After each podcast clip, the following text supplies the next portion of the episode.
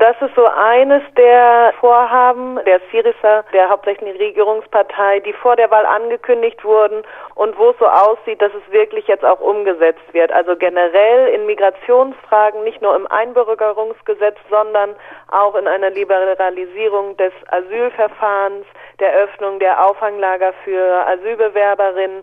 Da scheint sich wirklich was zu bewegen. Also das neue Gesetz, das Staatsbürgerschaftsgesetz, das Menschen, denen, die hier geboren sind in Griechenland oder die schon lange hier leben, dass die eine, ein einfaches Verfahren etablieren wollen, dass diese hier auch die Staatsbürgerschaft bekommen.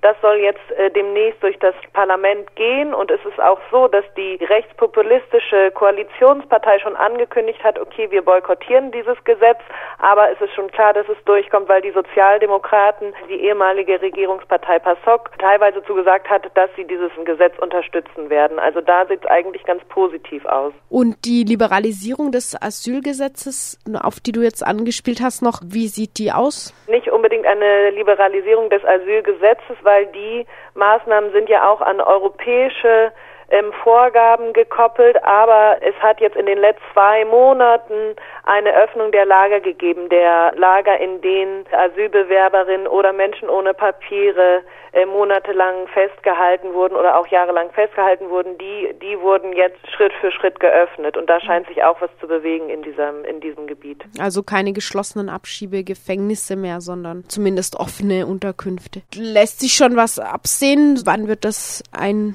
Bürgerungsgesetz beschlossen? Ja, also eigentlich sollte es im März durch das Parlament gehen, aber es ist eben jetzt mit der Situation, in der sich Griechenland zurzeit mit den Geldgeberorganisationen befindet, ist es einfach keine Priorität der Regierung. Und darum denke ich auch, dass es noch ein bisschen dauert wird, bis das durchgeht. Aber ich habe eben von vielen Seiten schon gehört, von Migrantinnenverbänden oder von ähm, äh, Rechtsanwältin, die auf Flucht und Migration spezialisiert ist, dass die schon erwarten, dass es relativ flott durchkommt. Obwohl es auch Widerstände gibt, auch in der Regierung sehen die das relativ positiv. Ja. Das heißt auch, Syriza ist jetzt nicht auf seinen kleinen, eher rassistischen Koalitionspartner angewiesen, sondern kann sich einfach in diesem Feld genau. andere Bündnispartner suchen. Genau.